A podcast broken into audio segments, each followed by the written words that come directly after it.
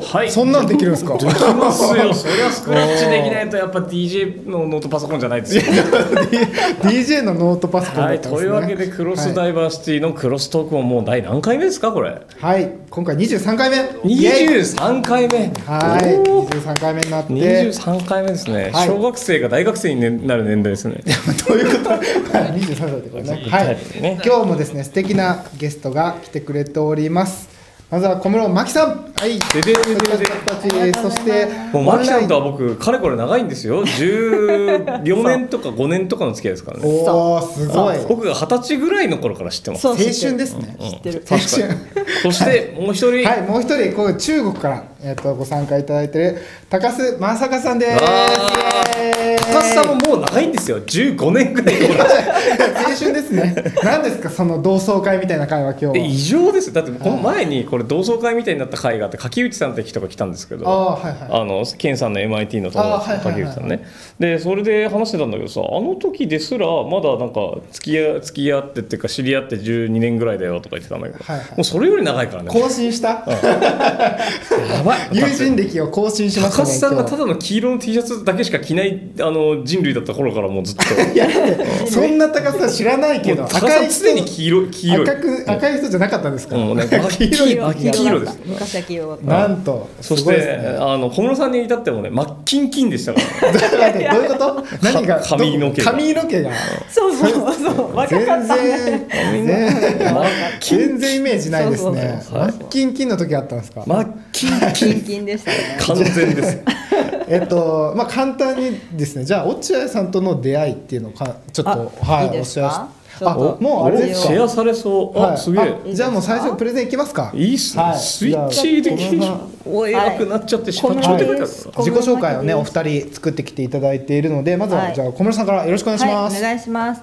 で私はスイッチサイエンスの執行役員とあとスイッチエデュケーションという会社の社長をやっていますですごい。と理学博士を頑張って取って 今息子は8歳になりました。おお、はい。大きくなってでですね私と落合さんが出会ったのは、はい。二等ユースですね。2009年のに二等ユース同期でしたああれが昔のマキちゃんですあのあのプッシュスイッチの斜め上に乗ってるのがそうそうそうどこどこどこ？あそうそうそうはいはいはいはい。真っ金金でしたね。もっと黄色あだった。もっと黄色だった。そうそうななんだけど。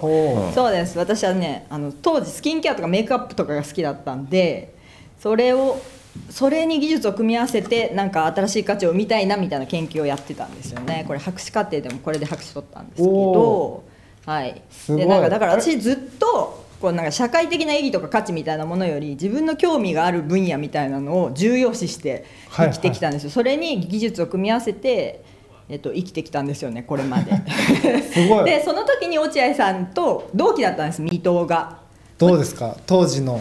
えその時はあの落合さんは何歳ぐらいだったんですか？21か20そうそうそうそう。まだ学部生だった。ああ3年生だった。そうああそうそう。そうそうかで陰性え陰性そう陰性 M2 か D ぐらいだった。そうそうおー。D1 だったと思う私。どうですかその時の落合さん。どんな感じでした？落合さんねもう当時からめちゃくちゃなんかあ明らかにこの人はちょっと違うんだなっていう感じだったもう出てました。もう出てもう落合陽一になってました。そうなってた。ででもまあなんかあの時だって作るのが好きな人たちはポケットにハンダゴテとか入ってさ でこうなんか普通になんかアルディノとかなんかわかんないけど、マックス MSP とかでさ、はい。とかさなんかわかんないけど C プラでなんか書いたりとかさ、オープンフレームワーク作ったりとかさ、うんあの系のことを一瞬トゥルルルルルルってやりだしてさなんか終わっちゃう感じだったじゃん？その系の人類だったんだからあー。オンテナとかを1秒で作るのが好きだった1秒でそう1秒で作るそうそうそう。電気さわを触れる。あそうそうそうあれは大変でしたね。電気が見え二度とあの花付け地獄に戻りたくない。そ ういやそうそう。ねまあそれの話は後々の高須さんにもつながってくるかもしれないんですけど。倫理がありましたよ。これをやられてた。はいやってました。これね。で最その後ですね私すぐスイッチサイエンスに入社しました。博士課程3年生の時なんかシンプルにデジタルなものづくりに関われて楽しくてそのまま就職しちゃったんですよねスイッチサイエンスに。これスイッチサイエンス多分知らないって方もいらっしゃるかな？見ている中で。はそう。でスイッチサイエンスどんな会社かっていうとメイクとかメーカーとかプロトタイピングみたいなキーワードと、うん。あとまあ基本的には小売りをしてる。会会社ですね、うん。でメーカーっていうのは何なのか知らないっていう人も多分いると思うんで、えっと、説明しとくとメーカーの私はいつもメーカー説明するときわはそう俺の考える最強の〇〇を作る人って言ってるんですけどまあ、プロフェッショナルな技術とかはないけど自分で調べたりできる人の力を借りたり協力したりして作ってみんなにそれをこうホイホイ自慢したり売ったりする人って、うん。まあでもみんななんか基本的にはお金を儲けたいとかじゃなくて楽しいからやってるみたいな人たちのことをメーカーって言ってて、まあ、スイッチサイエンス そう。スイッチサイエンスはなんかまあそういう人たちに物を売るっていう仕事をはいはいはいしています基本的には、まあ、スイッチサイエンスのミッションはライトアップやサイエンス科学を灯そうって言ってるんですけど、まあ、科学の成果をただ使うんじゃなくて自ら科学する人を増やすことに貢献するっていうのがスイッチサイエンスのミッションになってます。でクロスダイバーシティちょっと調べたんですけどあありがとうございまはい、す、できないことの壁を取り払いできることをより拡張できたら本当に個性が生かせる社会になるのではないかみたいなうんうん。ところはですね、結構スイッチサイエンスがこう目指している世界と近いんじゃないかなっていうふうに、まあ、勝手に勝手にですよ。勝手に思ったりしているところです。嬉しい。はい。でまあ、今スイッチサイエンスができてるのは電子部品を小型のプリント基板に搭載したモジュールとかを、まあ、開発したり製造したり輸入したり販売したりするっていうことを今主にやっています。うんうん。で何売ってるかっていうとマイコンボードとか初心者向けの入門キットとかマイコンボードにつないで使える周辺モジュールみたいなのを売っていて完成品を作りたい人が使うモジュールを売ってます。ほ4000種類ぐらい今取り扱ってるっていいう感じです。でマイコンボードはアルデュイーノとかラズベリーパイとかなんですけどうあはい。あお世話になりました。どうもありがとうございます。ありがとうございます。であとは初心者向けの入門キットとかモジュールとかですね、まあ、海外が作ってるやつとかもあるしあと受託販売みたいなのもしてるので、うん。趣味で作ってる人の販売をサポートとかもやってます。うんこれまあメーカーの支援とかっていう感じですね。あとはスイッチサイエンスも作ってます。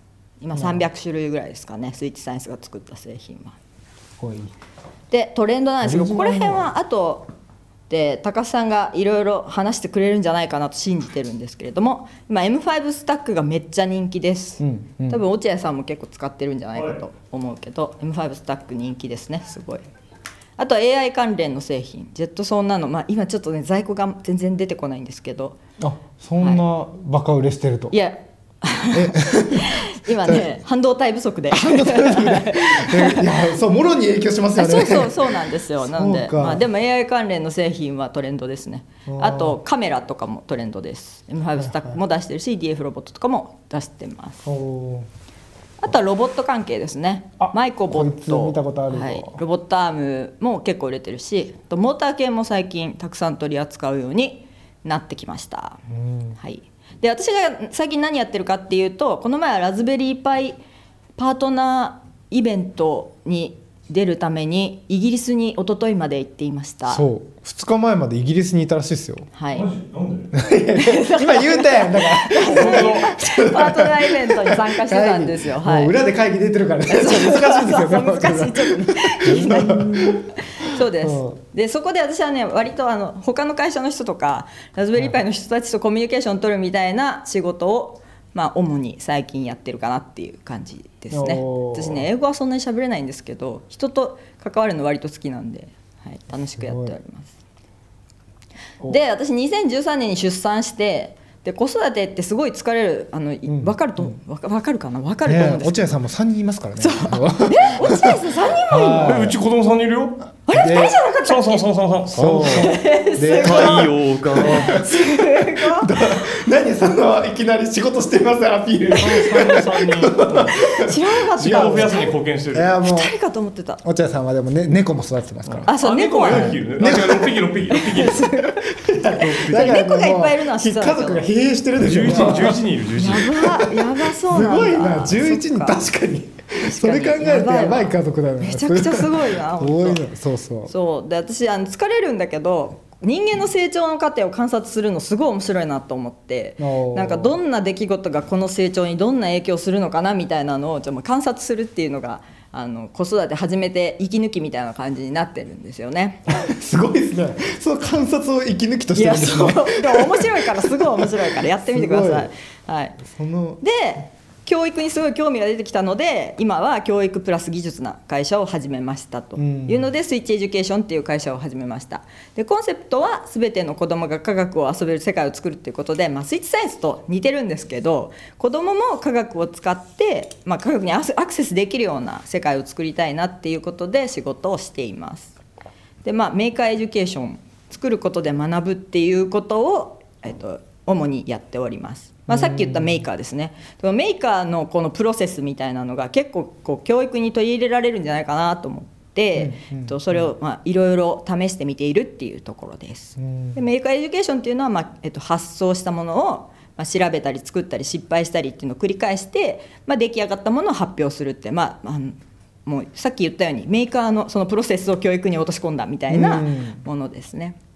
でなんかこれって、えっと、子どもたちって普段の遊びの中で割とやってるなと思って、えっと、なんか結構試して作ってみるみたいなこんなの作りたいなと思ったら試して作ってみるみたいなのを、まあ、日常的にやってるからまあ子供にとっては自然なことなんじゃないかなというふうに思っていて。まあえっと、今子どもたちがまあ日常的に使ってるのは画用紙とか色紙とかブロックとか、まあ、そういうものばっかりなんだけどそこに電子工作とかプログラミングとかの技術を加えていけないかなっていう活動をしています。はい、でまあそれもちろんアルデュイーノとかラズベリーパイとかもいいんだけどちょっと難しすぎるので、まあ、私にも若干難しいから だからもうちょっと簡単なものっていうのでマイクロビットを使って基本的にはやってます。マイクロビット知ってますか？2016年え16年なんですね。もっと古くからあるイメージだいやマイクロビットマイクロビット俺全然知らない。あ本当ですか、マイクロビットめちゃくちゃ簡単だしセンサーももうすでにいっぱいついてるし。何よりみみんながこなしとか作ってた頃？え？えこれ BLE もうちょい新しいあもうちょい新しい。そう、うん、マイクロビットのすごいところはあの最初から子供用に作ってあってで開発環境まで一緒にして作ってあってだからあのよく子供向けっていう発明品いっぱいできるけど5年残るもの一個もないんだけど、これはちゃんと5年残っててすごいあそう確かに。確かにからすごい偉い。コンテナももうなくなりましたしね。でほら。ほらほらほら。まだ売ってるよ。そう。まあでも2010にうん本当にこれは2019年これは多分イギリス政府がラズベリーパイをちゃんと当てたからラズパイ当てたから次にもう一発なんか当てるぜと思った時にラズパイは別に子供用で作ってないけど結果的に子供を使ってるから最初から子供用に考えてあのチュートリアルとかと一緒にして作ろうって思ったらちゃんと成功した。うん、みたいな。素晴らしいね。感じですね。あとまマイクロソフトとかちゃんと巻き込んでるのが超偉い。確かに。うん偉い。巻き込まないといけないプレイヤー巻き込めないだけでもうダメになっちゃうからな。ね、え具体的にこれはどうやってプログラミングしていくみたいなのは？あちょっと待ってよ。それあったかなどっかにあった気がするんだけあれどあの子がお子さんなんですか？自分のお子さんじゃないから星ついてるのか。自分の子供には星つけてんの。あ 他人のお子様には星をつけないの。いや甥っ子なんだけど。あ甥っ子。なんだけど。そうそう。甥っ子は顔出ししてんの。うちの子は顔出ししてない。まあ大事ですよね。そうそう新しい考え方ですそうそう。データマネジメントプラン。GDPR に基づいた。そう。今のところあのマイクロビットは日本では12万個ぐらいは出回ってると思います。うちからは12万個ぐらい売ってる。もっと売ってるとこ他にも売ってるとこあると思うからもうちょっと売れてるかなと思うんですけど、まあ、マイクロビットにつなげるものを作ったりしています。うんであとはまあ学習でモニター会みたいなのちょっとねコロナでなかなかできなくなっちゃったんだけどやったりあとワークショップは毎月やってますね。あすごいもう年長組さんからいけるんですね。もちろんこもちろんいけますいけます、えー。楽しいですよれ通わせたいなはい、小学校6年生とかまでいけます。やってますね。はい。でまあ光る武器を作ったりとかですね、おお、はい、ピンボールまあポンポンあれなんですよ。フィジカルコンピューティングの面白いところは全部ダイレクトに叩けるんだけど、コンピューターのあの理不尽なところをちゃんときれいにマスクしてあって、しかもマスクしてることに気づかないんですよ。おおだからいけますよ全然。いけます？OS とか入れなくてよくて、あのウェブブラウザーからプログラムで直感的に使えるんだけど、でもあの塗るポイントエラーとか出ないし、センサーがちゃんと繋がってるなみたいなことは子供にダイレクトに分かってて、そう。センサーで取れてる値とかも見れるようになってるんで、はいはいめちゃくちゃ使いやすいですよ、ヌルボおおすごい。やってくださいぜひ、はい、しかもちゃんとあの普通のセンサーが繋がる。電圧普通に見える。見えおおます。んとなんかすごい人がすごく使おうと思ったら、まあ、すごく使うならラズパイ使った、いや、いや、えっ、と、MS、えっ、と、いや、M5 使った方がいいかもしれないけど、でも M5 やラズパイバリバリ使える人が使うと、すごいこともできる。おおうんうん。そうですね。そうですね。いい。さすがなんかそう子供からスイッチサイエンスの人みたいですね。そうそうすごい。そう low floor high ceiling って言ってるんで。なので、えーはい、っていうのを、まあ、公園で泥系やったりですね公園園で宝探しやったりですね。っていうのをやったり探ししてますね、はい、これえどうなるんですか？近くに来たらブルあそうそうそう。近くなんか無線通信機能があるんで電波強度取ってで近くに来たら音が鳴るみたいなのを実装して子どもたちと宝探ししたりしています。おおすごい、これもね小学校違うこれやったのは幼稚園の時だから全然幼稚園生でもできる。おおまあここら辺から、えこの子はさっき星がついてたもんじゃあこれこれもう一個で 奥にいるのが奥にいる私星がついてないけど隠れてる子あが私の子です。あなるほど。入場出演。そうですそうです。ちゃんとそうねですリスクヘッジ。そうです。リリスクヘッジしてね、へーおいっ子はいいっていう、はい、っていう感じで、まあ、ロボットサッカーはおなじみですけどなんかまあ割とそういうのもやったりして普段の遊びとプログラミングとか電子工作を組み合わせた活動っていうのを、まあ、最近ずっとやってるっていう感じですね。私は。はい。ありがとうございます。えいやもういいですね。美しいいやいやどうええどうですか？このこれいスイッチサイエンスとのなんか思い出ありますか？ちなみに落合さんスイッチサイエンス、はい。スイッチサイエンスに電話して「明日締め切りなんだ。やばい。通販で買ってる時間がない。取りに行っていいですか?」っていうことが スイッチサイエンスは死ぬほどある。どんな思い出ですか？これえいやそんなことしかないよ。だから3331にさ駆け込んでさなんか「やばい」みたいな「部品が焼けたからよろしく」って言って。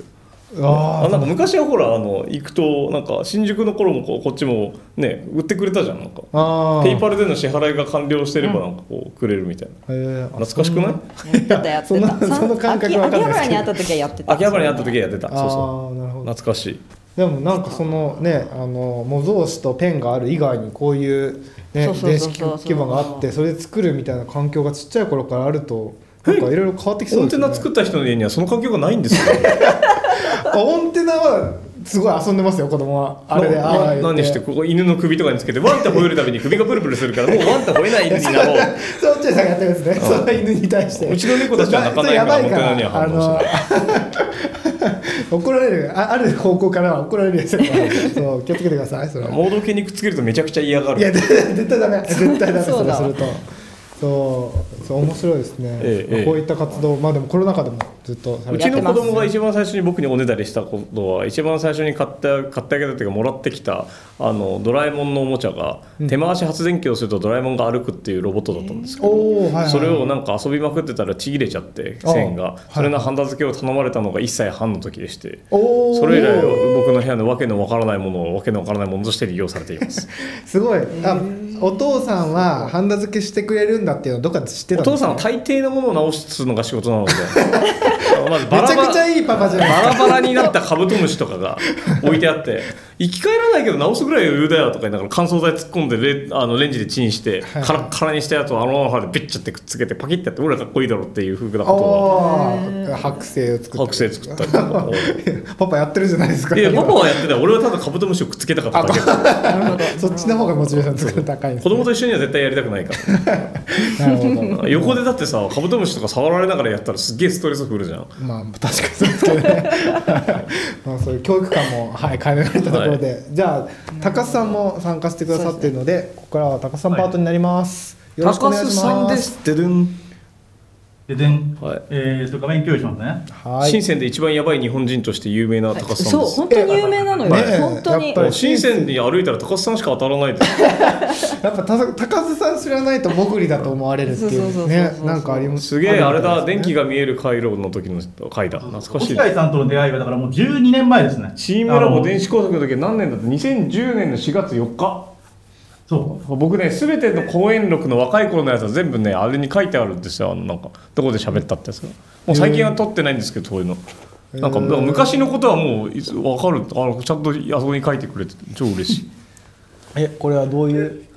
ツイッターのあのやつを見て。でこのでこの時は僕主催のイベントで DIY ってボランタリーな、えー、とプロジェクトをやっていたんだけど、まあ、このままその DIY ボランタリーの話をずっと電子講座の話を進めると深センだとあの1500円ぐらいでこの iPod じゃなくて AirPod フェイクみたいな。な AirPods フェイクみたいな。えこれ違うんですか？本物じゃないの。本物じゃない。んですか iPad は本物で、はい。iPad から見るとあの本当にそっくりに見えるの。すごい。うん。ちゃんとこのあのだってすごいな。まあでもそっくりに見えるし、あの iPad を探す使えるし、あの空間オーディオとかも実際は動かないんだけど、あの画面上は動いてるように見えるの。実際は動かないんでこんな風に、そう。なんでこんな風に見えるのかみたいなところで分解してみると、うわすごい中の構造は全然ぜ全然違うのね。これは僕が分解したんだけど、あのやっぱこういう風にあのさっきの落合さんのカブトムシじゃないけど、まあなんでこうなってるのか知りたいわけじゃないですか。うんはいはいはいで、ケンゼンにいると、あの、この切符見たときに、なんでこの切符マーキング消されてんのみたいな、横流し品みたいなものがこう、わかるわけで、ああいうふうな、こういうあの、怪しい電子部品を街中で買えるのね。なんでこの怪しい、偽 iPads、開けたら、あの、マイコンにマーキングつけてついてないんだろうみたいな。で、友達に声かけて、ちょっとこのマイコンをちょっとみんなで分解して解析しようぜみたいな話を始めて、で、シェンゼンは偽物切符が世界で一番大きい街だあたくさんある街だから、あのタオバオで探っていう EC サイトで探して、6000円ぐらい払うと、マイコン切符の顕微鏡写真撮りますっていう会社が見つかるのね。すごっで、そこにあの6000円払って依頼すると、あのすごい細かいあの工作ツールで、切符の上をこう弾いてくれて、で、でキャンあのリアルのすごい倍率高い顕微鏡で写真撮ってくれて、この切符の中身はこれですみたいなの見せてくれて、で僕の手元にあるチップデータベースと比べると、これはドンキで2000円で売ってる iPhone と、あ2000円で売ってるワイヤレスイヤホンと全く同じ切符だみたいなのを中で解析できたりできて、楽しいわけです。いや待って。どこにそのニーズあんだすごい楽しですいからね新鮮って楽しいから。大事大事。すごいな。こういうのができることがすごい大事で、未来はすでに来ていて、ただ、うまく世界に行き渡ってないだけなんだろう。じゃあ、どうやると未来を行き渡ることができるんだろうな、みたいな、えー、と話をすると、例えば、あの、先生にいると、あのほんとちょっとのほんのちょっとだけど、めっちゃ一応あれなんですよ。声があの、声を邪魔してて最高。ドローンで、あの出前とかやってるんですよ。出前やってるんです。これ出前なんですね。すごい。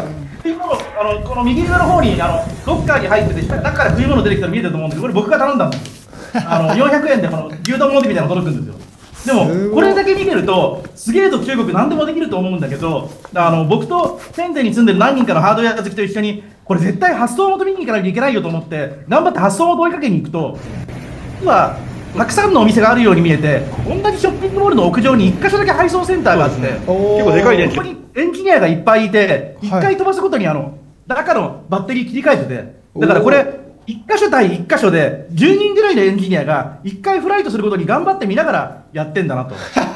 めちゃくちゃ人件費かかってそうなるほど。まあやるだけ偉い。やるだけ偉い。すごい。中国結構すごい国で僕がこれ見ながらうおーでもこれ実験やるだけ偉いよ最高だよみたいな話をしたらうちがセンサーを仕入れてるエネメイクっていう北京の会社からこのドローンのセンサーうちのだよって教えてくれて 親切。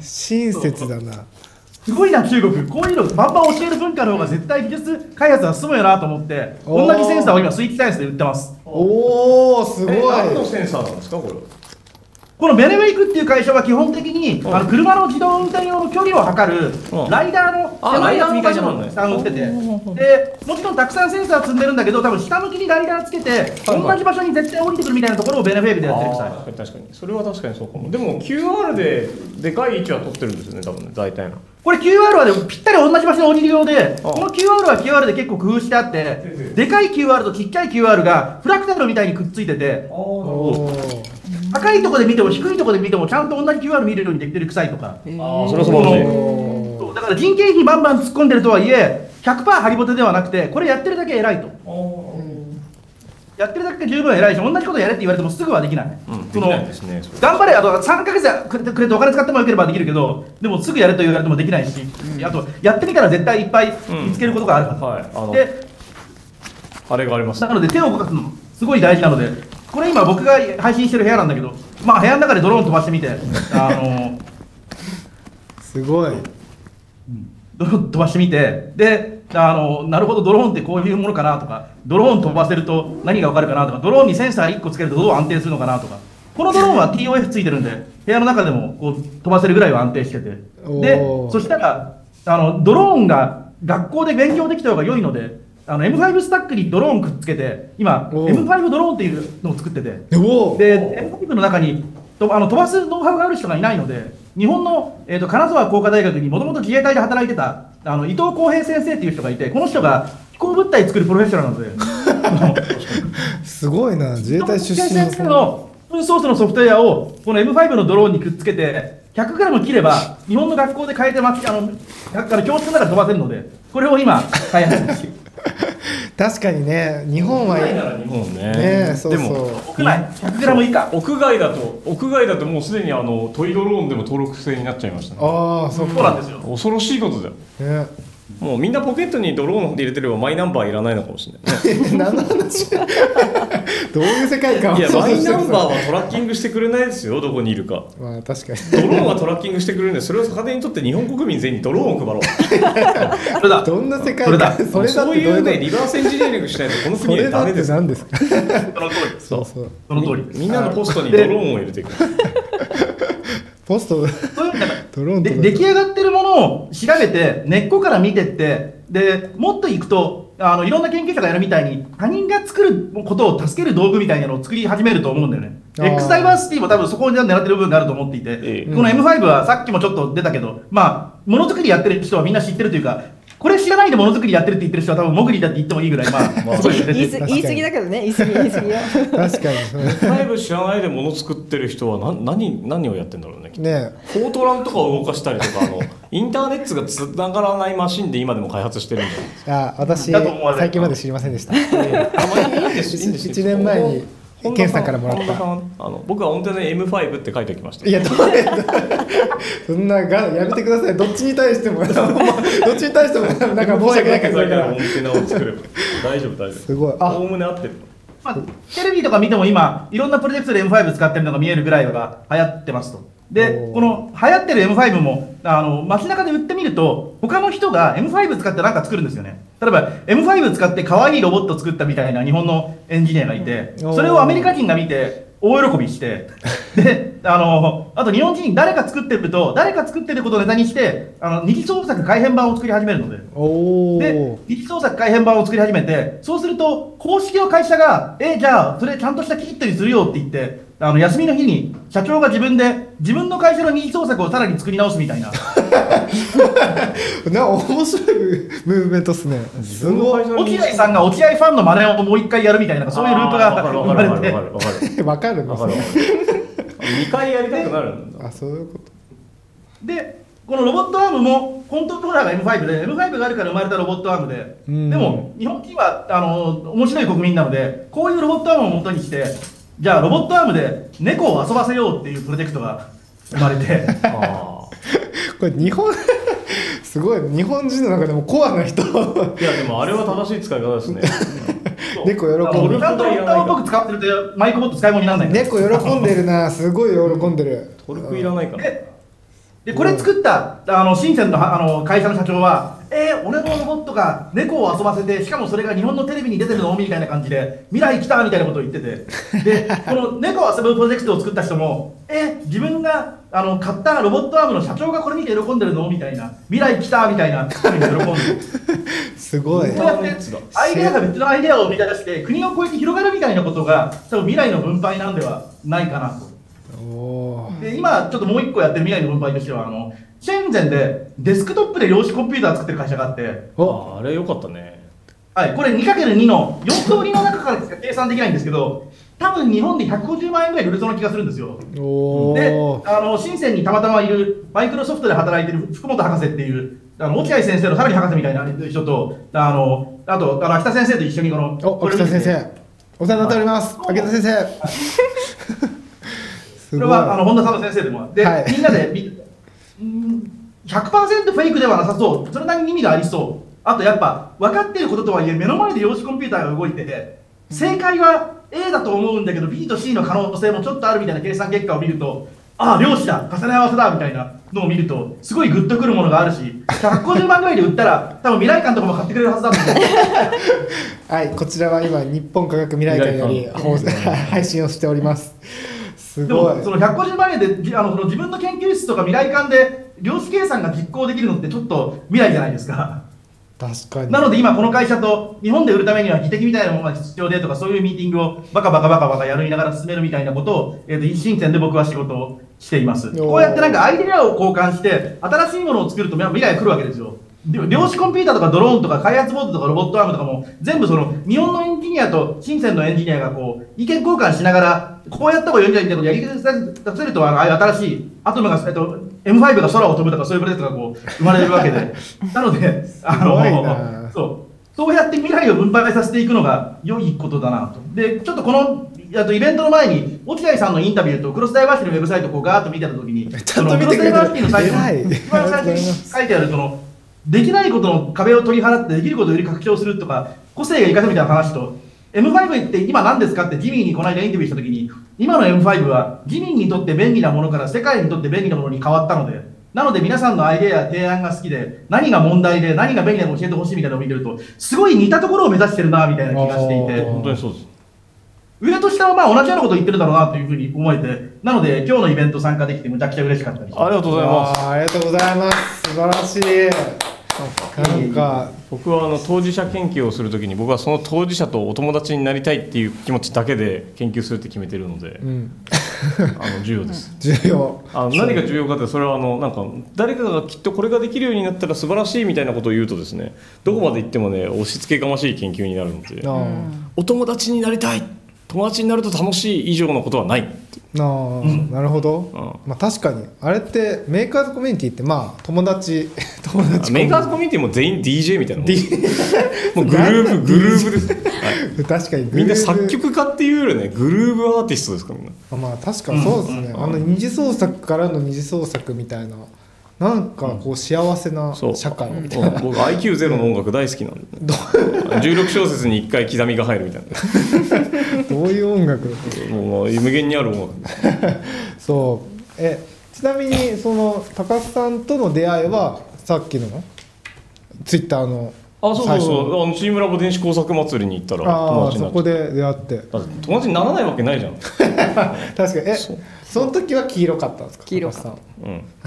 高須さんは永遠そのに時はまだ落合さん学部4年とかで今に比べると時間があったから会う時がすごい多かった、はい。そのああの頃の落合さんは出展できるようなイベントには大体出してたしそうそうそう。だから Maker Faire に出してうん東大で制作展やって、うん。メディア芸術祭出して自分で個展もやってみたいな。そうどこ行ってもいたみたいな。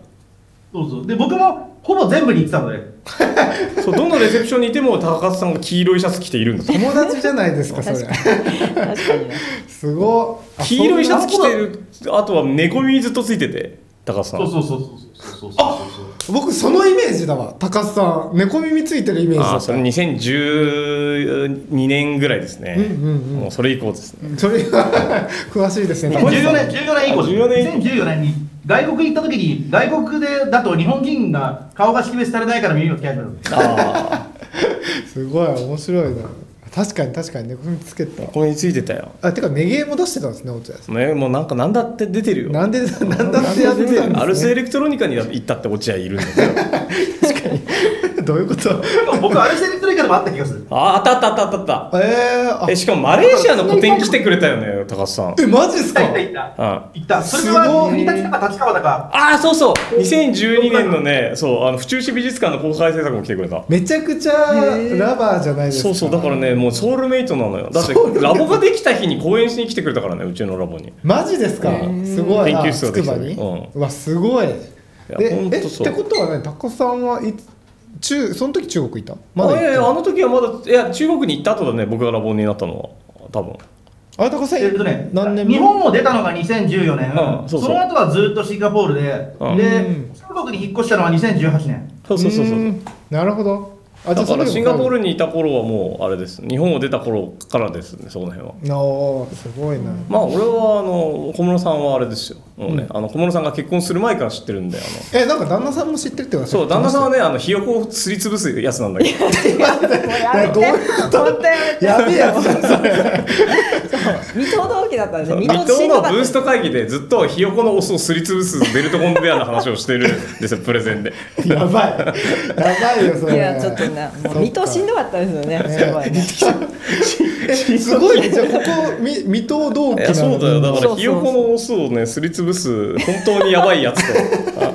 それとなぜか結婚したって言い出す金髪の魔女みたいな人がいて何言ってんのこいつらと思って。いやいやいやいいや。やそうそうそう息息子楽しみですね気づいたらだって子供までいるんだぜ。驚きだよ。もうだってねうちの子5小歳で8歳かみたいなあんま年変わんねえじゃんと思っちゃった学校入いや3歳近く結構変わるんですよ ちっちゃいところでそう。えー、そっか面白いですね。でそうそうこのお二人をあの今回ゲストでお呼びするってなったそのきっかけはですね、まあ、その M5 スティック使ってスティックじゃない。よスティックスティック使ってスティック使いたいならスティックだけ使ってれば。そうまあ M5 使ってあのシリーズねもう使ってなんかしたいなっていう話があり、ええでまあ落合さんえ経由でまあ声かけたっていうかかったっていうのがあるんですけど、うん。そのどどういうことをしたいんですか落合さん的には？ってえ何が？いうまああのああれよああ、いやなんか単純に言うとあのクロスダイバーシティがさ今はなんだっけちょうど年度の継ぎ目で、うん。なんかクロスダイバーシティのプロジェクトクレストから次に行くかなんだっけ1年延長するかあ終わるかぐらいのノリなんですけど、うんで、まあ、次のプロジェクトやるんだったらやっぱりもうちょっとメーカーなところに踏み込みたいなってところがあって、なんか結構リサーチチックだったじゃないですか機械学習ってここあ4年5年ぐらい、あもっとか、えーディープラーニング出てきてからだから10年ぐらいかジャスト。でで何が一番うざかったかっていうとあの環境構築あー。ディープラーニングで一番うざかったのは環境構築だって Caffe の頃からめちゃめちゃうざかったじゃない。だって。覚えてます？え。あなた頭の中 PyTorch でできてるんですか？僕だってなんかね変なソフト入れられました変なソフトって何ですか？アナコンダのことですか？コンダコンダですか？コンダこんなこんなをね菅野さんとか落合さんに入れられたんですよ無理やコンダ入ってないんですか？あなた。り いやいやいいんですけどいやなくてさコマンドラインのあんなコードをなんか自分のパソコンに入れてしかも野良のさディープラーニングのコードなんてめっちゃなんかなんていうかファイル重いじゃん。あの学習済みデータとか入れたら。であんな怪しいものにインストールするなんて怖くてできないよね、だって分かんないけどなんか気づ気づいたらだってもう全部のクレジットカード抜かれててもおかしくないですよ。何入ってるか分かんない。ですうん、もうあの君の印鑑もちゃんとあのディープラーニングが生成された状態で あの押されてる可能性がある。押してきましたよつって。でだから Stable Diffusion とかがなんかここ1年ぐらい流行ってるじゃない？あ Stable Diffusion 1年流行ってない、えっと1年半ぐらい diffusion model 流行ったりとかしてて。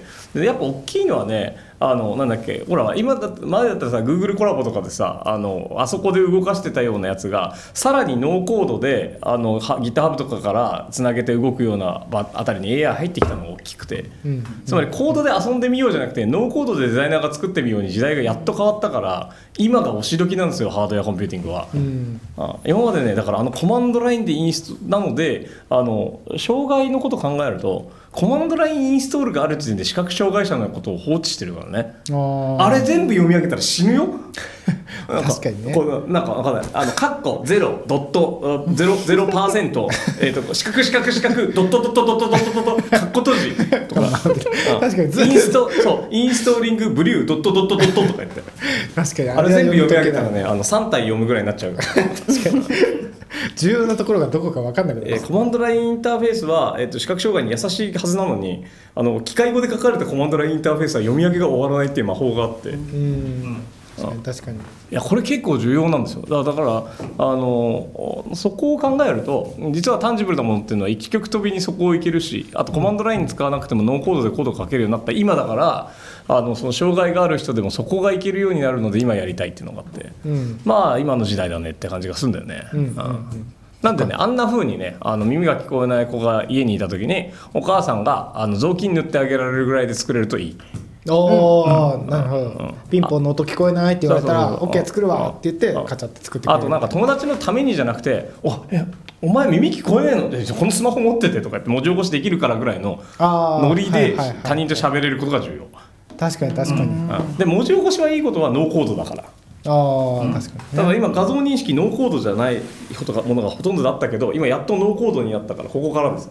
あーノーコード、うんえ高須さんはそのあたり、まあ、特にこのクロスダイバーシティって、まああの小まあ、いわゆるマイ,、まあ、マイノリティって言われてる人たちとまあ一緒にこう、まあ、当事者の人と一緒にこう活動すること多いんですけど、まあ、その人たちとにこうなんか提供するとしたらなんかどういうものができるってなんとなくあったりしますか？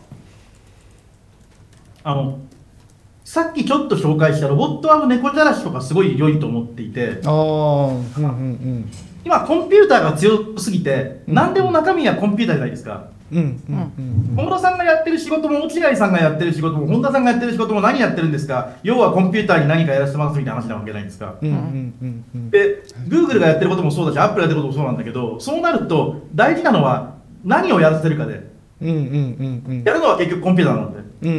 でそうするとどれだけ変なんだけど実際に欲しがる人がいるみたいな、えー、とものをどうやって見つけるかででそれはあの実際にややマイノリティが思いついた方が面白いものが出てきやすいので。うんうんうんうん。例えばあの例の猫じゃらしはロボットアーム作った人には思いつかなかったんだよ。確かに確かに。うん。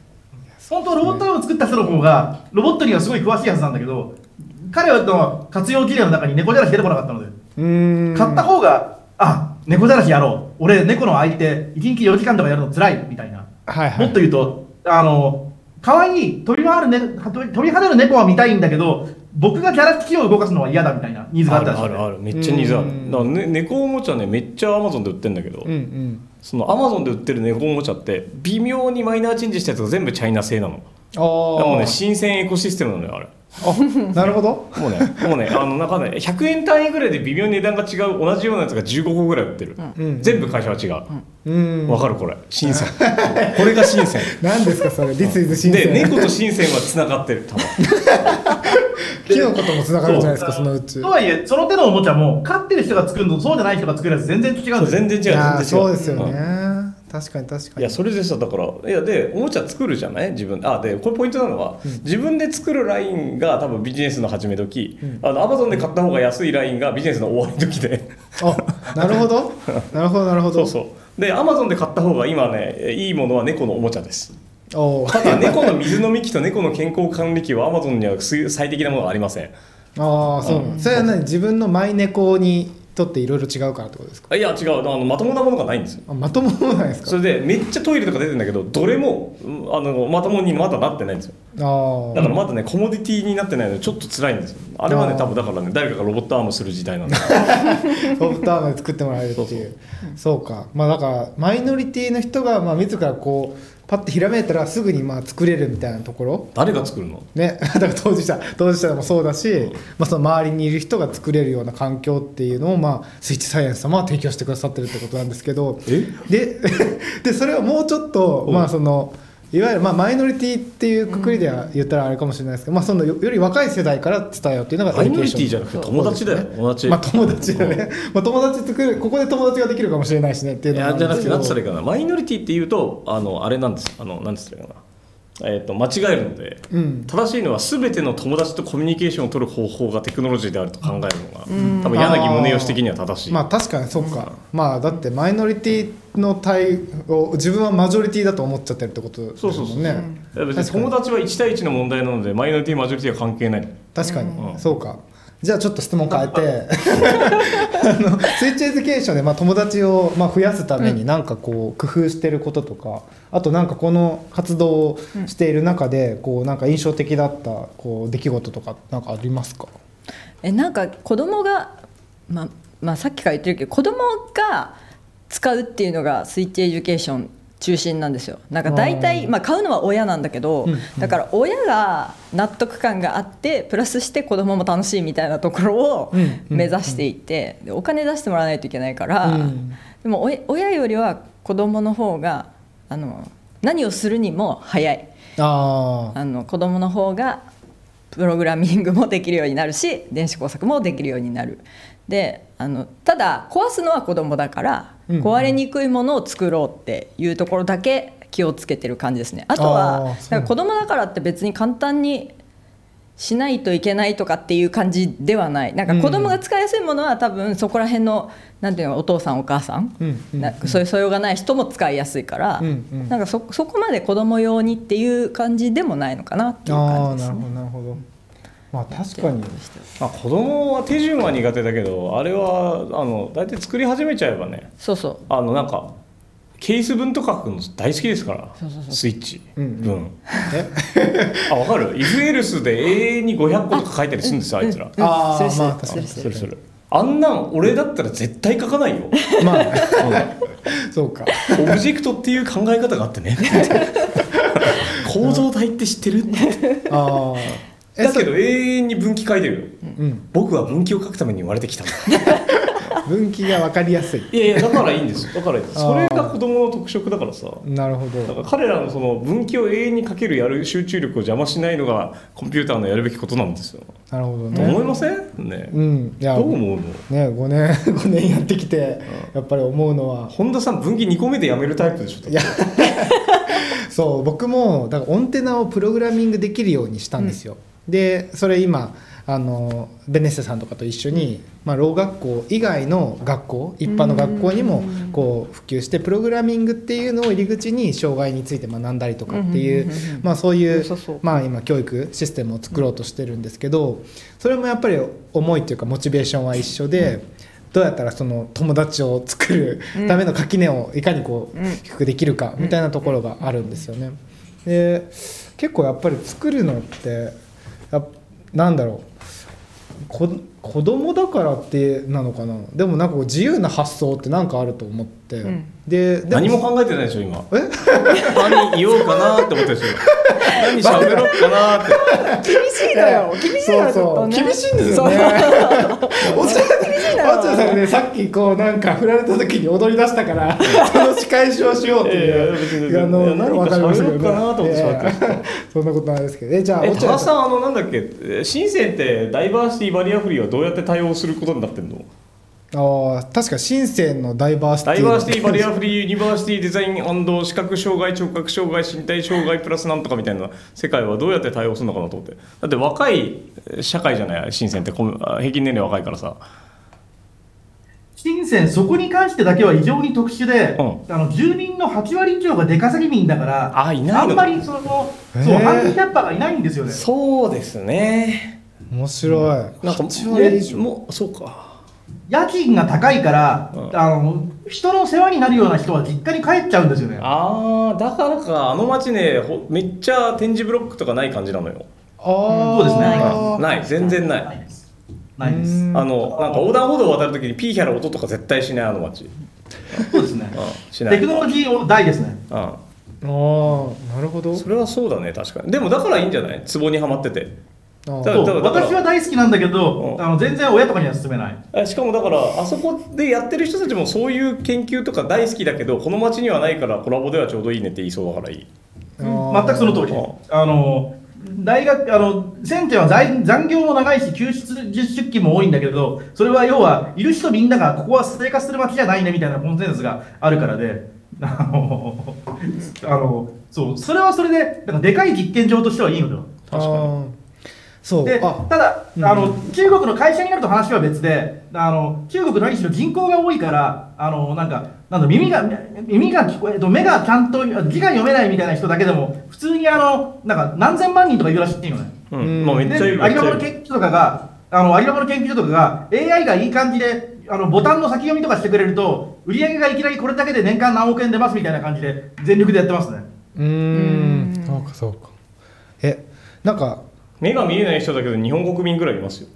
あそうまあでもそう。そうタイガーだととか耳が聞こえない人ぐらいでみ日本国民ぐらいいる、うん。あ目が見えないっていうのを弱視まで入れればって感じですうんうんですね。あ。落合さんすごい好きそうな話で言うとあのギリギリ金を返すか返さないかが分かんない人向けの借金ビジネスとか。ああうんどこに好きそうなところ要素を感じたんですか それ。それに分岐点がそれそれだからそれこそビッグデータが一番使えるじゃん。うん。ああなるほどえどあとそいつらにそいつらにお金を貸し込めばそいつらがビジネス始めてくれるだけで全然こう社会全体の GDP は上がる。なるほど、なるほど。確かに確かに。その何回も会社を潰してるんだけどこいつは前向きに潰してるみたいなのが一番 AI のデータのいい使い方で。確かに。前向き。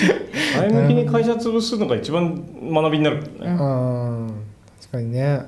日だから金融金融方面での AI はすごい無慈悲に使われています。おおなるほどえあの結構コロナになって結あの日本でも我々の研究ストップした時期があったんですけど結構中国って、まあ、外出られないみたいなイメージがあったんですけどそこら辺どうでした？コロナ禍の生活っていうか特にハードウェアを扱われているのでどんな感じでしたか？なんかなんか無理やり話作んなくていいんだよ。いやいやいいでしょいいでしょうよ。え深センえ深センロックダウンどのくらいしてたんですかっていうのちょっとだ確かに気になる。してるでしょそりゃ。え深センロックダウンえっどのくらい、と、例えば、えっと、例えば僕だと、あの、これもなんかあれだけど、日本の政治家が見たら裏返してると思うんだけど、私だと、あの、例えば僕が毎日家に帰ってるかまで含めて、一応監視されてるのね。ええ。ーで、だから僕が毎日 PCR 検査を受けてることと、僕が毎日家に帰ってることは一応国の監視の対象で、あの、旅行とかで、あの別の町に行くと、電話かかってくるの、お役所から。うん。えあなた3日ぐらい帰ってないし、地元の PCR 検査受けてないけど、何やってんですか？みたいなの買ってきて、あ、ごめん、今僕出張みたいな、別の町に来てて、こっちの町ではちゃんと受けてますみたいなことを、あの、答えると OK みたいな。えそれはみんなあれなんですか？よしとしてるんですか？うーん、よしかよしじゃないかを気にするというシステムがこの国にはないので、あの、クッキーアクセプトがないんですか？なるほどで、結果として、あの、ビル単位で1週間閉鎖とかよくあるんですよね。お前のビルで出たみたいな。ただ、それあくまでビル単位なので、なるほどなるほどうんだから、シェンは結局いまだに、その、でもビル単位で閉鎖とかってめんどくさいじゃないですか。ビルで中に10人100人いるとしたら、その100人に飯食わせなきゃいけないし、あの、なんだろう、えっ、と、薬足りなくなったとか、トイレットペーパーよこせとか言うから、そこら辺の流通ちゃんとやらないといけないじゃないですか。うんで、それは役人だったり、軍隊だったり、なんかボラン、今だから人がすごい余ってるからボランティアスタッフだったりがやるんだけど、あの、シェンゼンはたまたまその、お金があるし、労働力も余ってるから、その辺が破綻したことはなくてうん、だからそれで回ってます。うんで、シャパピーだと、そこが何回も破綻して、しょうがないから町ごとストップとか、あー。町ごとストップなら町単位で弁当運ぶから楽だろみたいな。で、そうなると、なんで俺が、俺やれみたいな話とかになって、あの、暴動っぽくなったりとかしてて、確かに。そうか。そう。えなんか tangible tangible な研究しづらくなったみたいなのはありますか？誰が？えっ、と、そうですね、あのえ誰が？ってそりゃそうでしょ。えっと、例えば M5 も、M5 全体がロックダウンしたことが何回かあって、マジっすか？生産ラインが止まっちゃったから、あの従業員同士の間で宅急便回して、すごい遅いベルトコンベヤーみたいなのを作って、マジですか？すごい。でもた宅急便でベルトコンベヤーってまあむちゃくちゃ遅いじゃないですか。例えば1分で回ってくるものがなんか、宅急便を回さないといけないみたいな。すごい。あ部品それで組み立てるみたいなそれは本当にひどいんだけど、あのまあでも、結果として、僕、日本人の友達いっぱいいて、日本人の友達何人かコロナにかかってるけど、たくさんいる中国人の友達、確かに1回もかかってないから、あのすごい迷惑ではあるんだけど、一応一定の合理性はあるんだなと思いながら、要は我慢をしています。ああなるほどなるほどそっか。あとでもよくないよ、あのあとリアルイベントできないの辛い。いやそうですよね。うん。今、落合さんも言ったみたいな、見ないと分かんない、やんないと分かんない、あとなんかそういうノリとかグルーブみたいなのってオンラインでなかなか作るの難しくて。うん。そうですよね。特に高須さんなんていろんなとこ行きまくってた。フィジカルで行きまくってた人だから。ね。で特にこの2年ぐらい中国のプロジェクトは かその分かりやすいつまんないのが増えてきた感じがします。ああおー。そうかなんかパワーポイントで分かるやつが増えてきたああビデオで伝わるやつってことね。あそうそうなんか可変費のあのチェックボックスで通るようなやつが増えてきた。ああメディアアートの死が近いってやつ。ですね分かりやすさメディアアートのねあのく試験試験じゃなくて審査をねあのビデオでするようになったらメディアアートは死んでしまったっていう。えでもそうですよね、ええ。実際見て審査できないと辛いというか。もう辛いっていうか泣きのビデオを作った広告代理店が勝つ仕組みなんで。あー。とりあえずなんかあのチェーンソーとか持ってきて人がバラバラとかにしてですね痛いって言ってる人を助けるツールとかを作ってあげればいいんです。涙の方向性とはそどうなってれんの？でそうそう。まあそうですよね。変な方向に悪乗りしないとあの変な方向に悪乗りしないとゴキブリの光らせるとかそれ出てこないと思うのそれ 懐かしい。いやはコロナとすごい相性が悪い。あ本当に悪い。だからね。落合さんあれ伝わらないですよね。何が？あの作ったさ高解像度の液晶とかをうんが画面越しに審査されたらあいやまあ別にそしたらもうちょ口つければいいんじゃない？まあまあ伝わ伝わるんですよ俺の作品は全般的にビデオだと伝わらないですね。ああ、うん。そうっすよね。全般的にそうですよね。基本的に僕はあのえ生身の解像度が高いことが売りの人間なので、あーあの変なものを見つけるのが得意なんですけど、うん。それはねビデオで撮って面白くないから楽しいって思っちゃってるので僕は、うん。あのそもそもビデオで撮って面白いものはあまり面白くない。あーうんうんたまに作品展とかをね動画見るけどあなんか綺麗だなって思ってるけどやっぱ実際行ってみるとねあれ全然違う原理で動いてるものが大体だからね、あ。ああの、うん。京都のやつ見ましたよ。京都って昼に行ったんでしょしかもあれ。夜に行けっつったのに。まあでも曇ってたから。ああ全然全然全然違うよあれ昼と夜。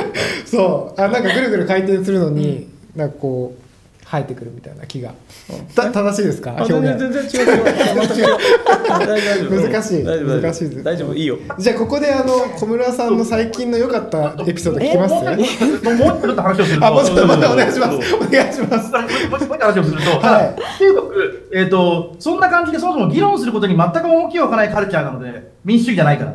そのせいで、あのどの会社もあんまりスローガンとか言わずに変なプロトタイプをすごい作るんだよね。それはとにかく面白い。あなるほどパーパスドリブンじゃないパーパスドリブンっていうかパパスは全部共産党が決めるから。言えないから。パーパス言えないすごいあのなプロトタイプバンバン作った方が話が早いから。しプロトタイプ作るのが民間の役割だから。なるほどそこは、そこはすごいちゃんとしてる。なるほどちゃんとしてるというか、今っぽい。あの、車があるさっきの落合さんがやってたあの会議とかも、あれ中国だったら絶対議官がバンバン入ってて、あの、シミュレーションとかやってる。あやってると思う。確かに。いやそうだよ普通に。議官が入らなかったら物が動かないようになってるし、あとその、なんだろう、年金とか決める会社は何人かを政府に、あの、なんか、研究員払って、で、政府の研究に協力しないとできるようになってるから、全体主義なので。なうーん。いやすごい。みたいな人間で理系の人間が強制的に政府に取り込まれる仕組みができてる。おおー。いやなんか全然想像できないですけどね。なんかそうそういう社会が。え？え？え？え？じゃあここであの小室さんがどうして電子工作を始めるようになったのかっていう話聞いてもいいですか？無茶ぶりがすごいのよ。無茶ぶりがさっきからすごいのよ本当。え？え？いややっぱりそのねじ原体験を聞かないとっていうのは。なんかねだから技官がね、はいい、るとかからね、いややっぱやっぱコードかけないやつはいてもいいけどコードかける、あだから男女の比率を揃えるようにコードかけるやつとコードかけないやつの比率も揃えた方がいい。全く同意です。いや本当そう。だってね。俺さ文化庁の会議とか出ててさ議論ぬるすぎてさもう途中から画像生成ばっかりしてたもん。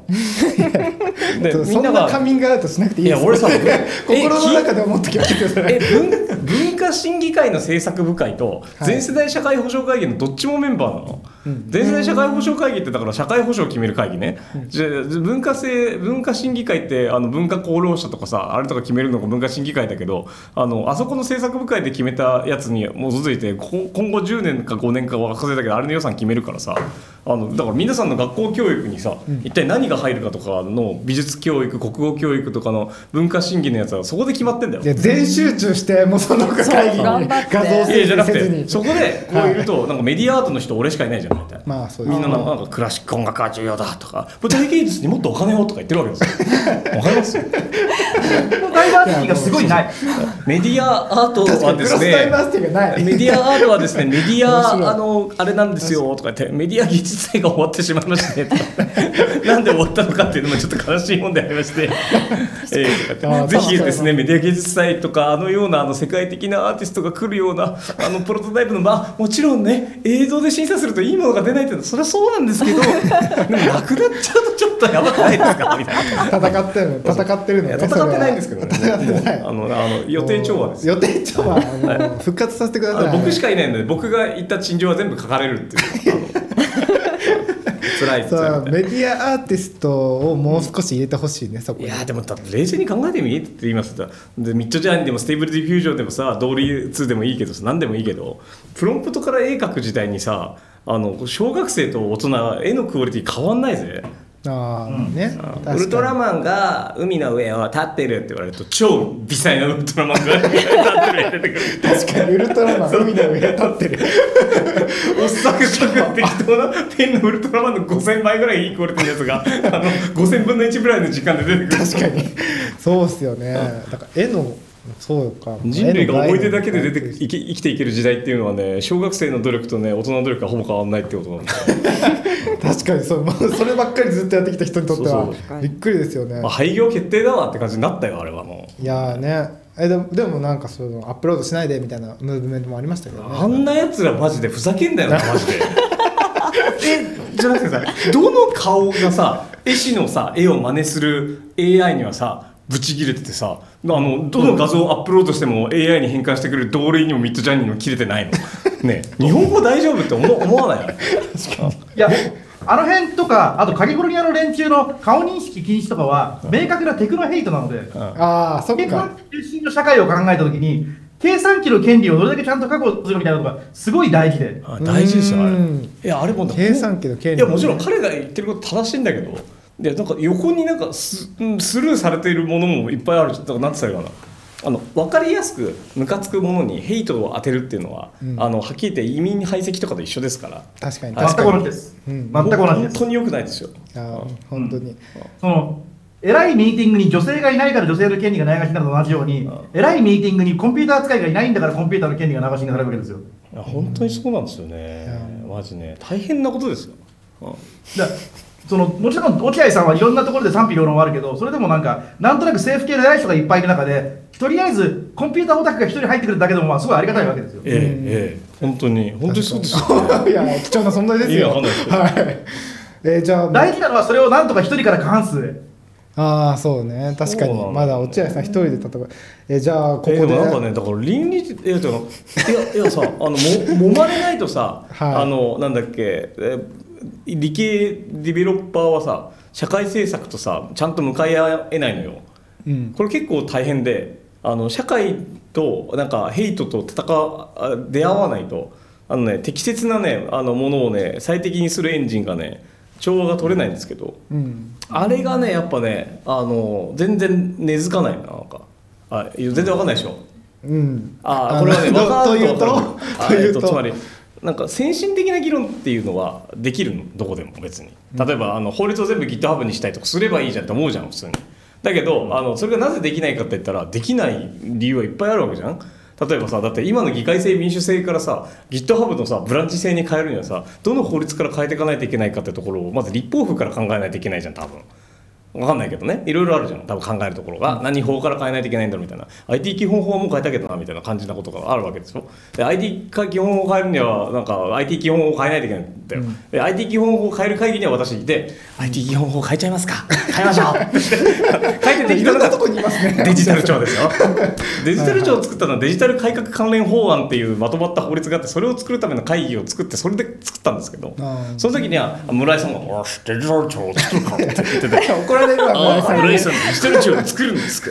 か言いながら、俺は横で、え村井村井パイセン、じゃあそこは、一つ目は、やっぱ誰一人取り残さないデジタル化にしましょうって言ったら、ちゃんと、デジタル庁に書いてあったでしょ、誰一人取り残さないデジタル化。ありがとうございますあるね誰一人取り残さないねで僕は全部批判を受けるわけですよ。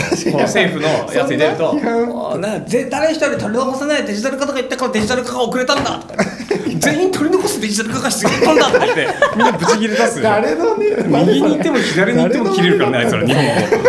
まあどこに行ってもね大え、わかる誰一人取り残さないデジタル化が必要なんだって言ったら、誰みんな取り残せば先進的に生きたのに、お前らが取り残さないって言ったから日本はデジタルで遅れたんだ。お前らのせいだ。死ねえって言われる。戦ってるな僕もぶっちゃけ取り残せる人間は取り残した方がいいと思うんだけど、ええそういうこと言う人間は早く申請に来た方がいいと思うんだよ。そうだなんでにそうそう年齢だから。あのね、あ深のセンでねじ自定数が日本はね、あの深センよりちょっと遅いっていうか、あのちょっと違そうういやいやだから取り残あのなんかダメな人間は取り残せっていう主張はやっていいと思うの。はい。で、大声でやった方がいいんだけど、それを有権実行すべきで、ほら本当そう。そう。これはね結構重要なあのね適正以前来てご飯食べれるようになって、あの全部なんていうの、ビザの方式あのと登録から何から全部 AI で AI だし、いる場所まで全部 AI 管理だけど、そこやって OK ってなってからダメだ日本はって言えばいいと思う。本当そう本当そう。確かにね。いやそれでね一旦それ体験しとかないと。最適解がねあるんですよだからいやそれをねだからあその議論がさだからできる場所とできない場所とさ最適な人口と最適なインフラがあるわけじゃない、でそれをさあの我々はなんだっけちゃんとあ OECD のさそれぞれの国のさあの法法律の出来方からさあのどういう法案の動き方をしたりとかどういう制度のさパブコメが来てこれになったかとかいうのを一応歴史的に検証しながらものを決めるわけでしょ、あ決めんのよそういうのっていうのは。なんかちゃんと調べるのねそうやってね。まあ、そういう委員に入ってそうだよ触れてるわなけですね。ーみたいなのがあんま分かんないなーとかいうのもこうやって喋るんだけど。一応調べるんですよ。一応真面目にあの研究者だしあの一応博士とか持ってるんだけど調べるんですよこうやって、はい。はい。ああこのパブリックコメンターとか言いながらやるんだけどさ、まあ、それはそれでいいんだけど、いやだからそこなのよ。だから、あのね、成熟したなんかねあのこの社会にも生まれたねプログラマーはね全員ねこの社会からいなくなる特徴があります。あのなんと。なぜかあのまともにエンジニアやるとどんどん要件定義にかかんなくなるんだよ。そう。逆に行かないといけないんだけど。ああほうほうなのよ。要件定義をするためには揉まれないといけないんだし揉まれた人がげんあの手を使うべきなんですけどそれがねそこに戻らないんですよこの恐怖ですね、だから日本がギリギリそれでもいけるからっていうところが富士通を潰せ。ほら富士通いい会社です。パワありがとうございますポパワポばっかり書かせてるからこうやって社員に。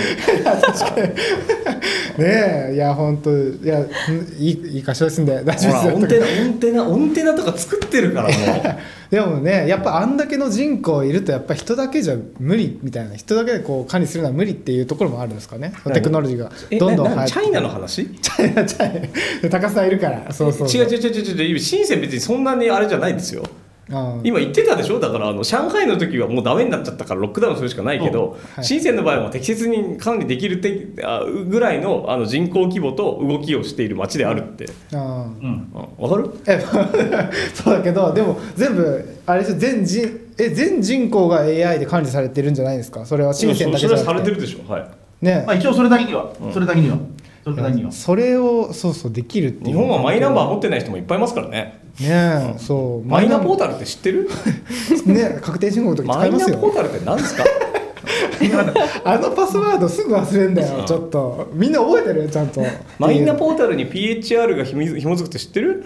え何ですかそれ？えパーソナルヘルスレコードっていうのがあるんですあそれえそれにもう紐づいてる？これから紐づくえっとね、9月の何日だ、えっと今月だよあそんな？いやえっとね、5月ぐらいから動き始めて9月ぐらいで2023年の1月ぐらいには何かが始まるはずだよあのいろんなそのおー。えそのあたりもうぜひーでなんだけど個人はそれで確認できるんだが、お医者さんとか保険医療えー、違う違う違うなんだっけ保険、えーなんとか点数を見るためのデータベースにアクセスしてるみたいなのでなんかねあの大変なことになってるんですよ。大変なこと 何が言いたいかというとあのうなんだ、えっとみんながあのワードプレスプレスで保険番号を管理できるようになったのだが、えっとユーザーはワードプレスに入ってるが、えっとお医者さんはミキシーに入ってるみたいな。全然違うやん。そう。でミキシーからの API でワードプレスに書き込んでる人たちとあ違うところにいるんであのアドミンの権限が全然ずれてるのがめちゃ面白いなんか。どどどどどうしてこうなっちゃったんですか？あのシステム開発の危険ってシステム開発やんないとつかないんだけどあはあでもシステム開発やったことが全然ない人があの正規化をやって官僚をやってあのシステムの要件定義をしてるからまあどうしようもなくなってますよね。いやそういや、まあ、システム開発してる人は有識者とか言われる委員の方にはいるんだけど別にその人が主体で全部を決められるわけじゃないからね。うん。実質はね過半数では負けてるわけでなんかね恐ろしくレガシーなものをギリギリ最小のコストで運用しながらちょっとずついけるような継ぎ足し住宅だからもうすごいすごいすごい。すごい。そのドア開ける裏と3階から落っこっちゃうからねそっち階段とかないからね。が そんな感じですよね あー勢いよくいってバーンっつってすごいなのでなんとかテックテック議員とテック官僚とテック外郭団体みたいなのを増やしていかないといけないんだけど。ねデジ帳はそのために作ったんですもんね。デジ帳あをうんうんうん。まあ、デうん。ジ デジ帳も。デジタルカンフージェネレーションデジカン、ね、でデジタル科学デジタルーション。えどうします？ちょっと小室さんが高校生の頃どんな部活に入ってたとか聞いてみますか？なんでよ なんでよ。落合さんがじゃあ小室さんに何か聞きたいことありますか？小室さん？はい。えあのほホゲログじゃなくて、えっと、お旦那さんは何してるんですか？いや最近。そう後で後で教えニアやってますよ。録終わったら聞いてください。あれまだまだゲーム作ってるの？ゲーム作ってない作ってないあ作ってない。あそうかねじゃエンジニアでよかった。そうかエンジニアではあれですあねエンジニアですエンジニアあです。確かに。あれはあれじゃああのあれか。そっか。え小学校に入るときに国の制度で何使って小学校に入ってよかったとか思いました？あリアルリアルな。小学校に入ると小学校に入る時とかなんかいろんななんかもの来るじゃないですか。例えばなんか子供生まれるとさなんかワクチン打つとかなんだ子供手当がなんとかだとかなんとかだブーだ A だみたいないっぱい来るじゃない？あれの中で政府に感謝したところを教えてください。政府に感謝したことね岸田ありがとうってなった時政府に感謝したこと岸田さんあねぶっちゃけ一個もないね。最高もないだって子供手当ももらってないし。ああなるほそう。そう。そうもらってないと思う、何ももらってない。でどもう深センに行くしかない。そう。ねだから本当真面目に考えてたなんか言ってたのはマレーシアとかにねああいや行っ本当そうなんですよたらいいかもってね僕ね仲いいエンジニアの友達みんなマレーシアに移住しちゃったんですよ。えなんでマレーシアなんですか？マレーシアはねシンガポールよりギスギスしてないじゃん？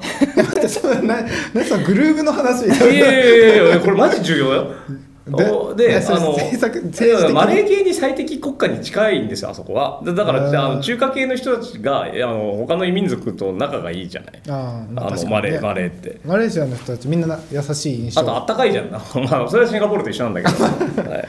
はい。なんだけどあのシンガポールよりマレーシアの方があのあ社会に居心地のいい隙間がいっぱいあります。はい。うん。あの非常に過ごしやすいしエンジニアにも行きやすいです。あとシンガポールとか成田市ねあーまあ行きやすいです。はい。あと教育も結構いいんですよ教育もいい。教育もいい。医療は？はい。移動も楽割と。医療医療医療もいいよ。うん。マレーシア。マレーシアいいのか。あのマレーシア。どっちも、どっちもツートップで、世界ツートップで住みやすい国で、どっちも大好きなんだけど、あの、マレーシアの方が、いい加減な人に、あいい加減なことに対して相性が良い。そうそうそう余白が余白の余裕を感じる。マレーシアの方がお金持ってないと辛い。あそうですね。あそうなんだ。あマレーシア、まあ、越給料が低いってこと？いやというよりはなんか、はい。あのいいとこに住むときにいいとこがいいとこみたいな。あまあそれはシンガポールも一緒なんだけど、はいはいうん。シンガポールって、あの公共の病院とかもすごいいいんですよ。うん。あうん。の待つけど。うんうんでも、シンガポールで公共サービス受けるためにビザ取るのが、まあ、いろいろつまりあの、スーパーめんどくさいんですよ。うん。ああそうかそうビザ持かたないと、なんか不法滞在っぽいことが難しいんですよ。なんか、そうですよね。毎月1回国外に出てもう1回戻ってくるみたいなのがシンガポールまあまあどんどん大変になってて、でマレーシアはその辺いるだけだったら別にほっといてくれるので。うーん。マレーシアゆるいよ、僕も語学留学行ってましたうん、ゆるゆるゆるくて好き、えそれで古典の一番最初はマレーシアにしあーマレーシアになっちゃった。た なっちゃった。マレーシアまあたまたま。まあ僕あれも見に行ったよ。見に行ったよ。ねえいやそれ言ってんのすごいですよね。でもシンガポールもいいよね。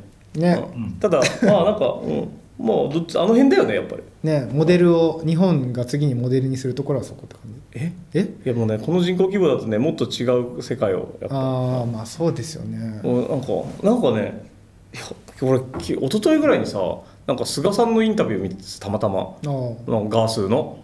でガスそう。あ式場あいや式辞の前の日なんだけど。前の日。そう、ガースのインタビュー読んでてなんかえこの円安の日本もう終わるんじゃないかと言われていますみたいなインタビュー言われていや円安なんだから円安に最適なビジネスをすればいいのになんでしないんですかみたいな菅さんがスッて言っててそ そうだよなって思っちゃった はいはいい。や俺あれね結構う結構いい感じだったんですよねなんか。いやなつまり何がいいかっていうとだってインバウンドで来た人に爆買いされて悔しくないんですかとか言ってる人が世の中にいるんですよ。あ待ってみたいな。売り上げが上がるってことは素晴らしいことだよみたいな。うん。何が言いたいのか全く分からんみたいな。あ確かに。確かに。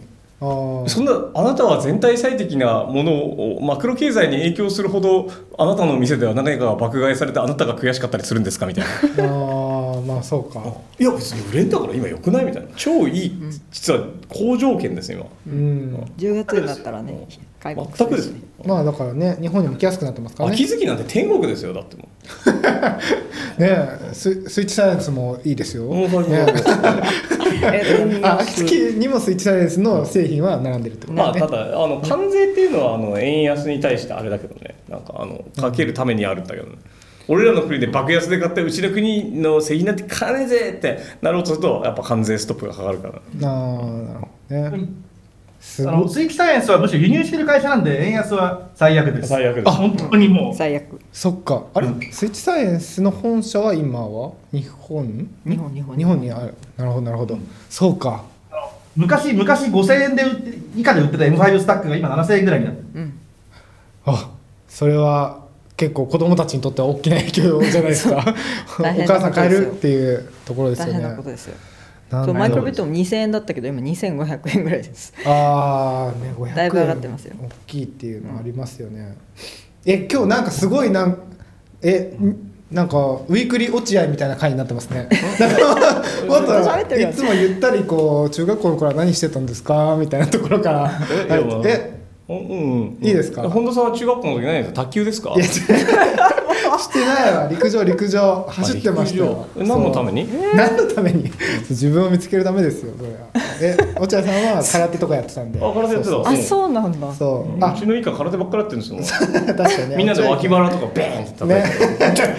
て、結構。あの拳を痛めつけては骨が骨折すればな強くなるんだとか弱くなってて痛くならないだけだから。確かに。え高須さんはどうしてまあものづくりが好きになったんですかええエイカフェを見に行ったからですね。えそあそれまでは全然そっちじゃなかったんですよ。えーえそそれまではどどっちの人間だったんですかあの僕あれだものにだ2007年とかぐらいのあ8年ぐらいの時は検索エンジンとか作ってたもの。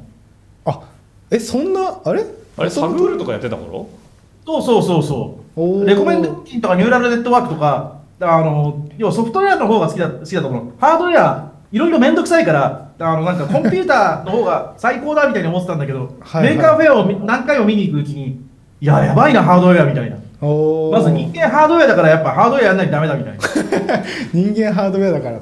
あ面白いですね。あじゃあすほん Maker Faire がきっかけで変わってったって感じ？そうですね。結局、人はハードウェアだから、ハードウェア的に食料を食べたりとかしなきゃダメじゃないですか。はいはいハードウェアで解説をしたりとか、はいはい。あの、肩もハードウェア的に揉んでもらわないと、血行とか良くなるじゃないですか。確かに確かにだから、デジタルネイチャーじゃないけど、 computational でいいんだけど、最終的にはハードウェアに帰ってこないと、まあダメなわけですよ。あの、人間のサービスのほとんどはハードウェアが生じてるわけですよ。おー確かにハードウェアじゃないものって漫画とかゲームとかそういうコンテンツぐらいしかなくて、あー確かにそうだなもう富士通はどんどんハードウェアやめる方向に行ってますね。そのまあいいじゃんパワポ屋として。パワポ屋として。パワポ屋ポッポ屋って小説あったよね。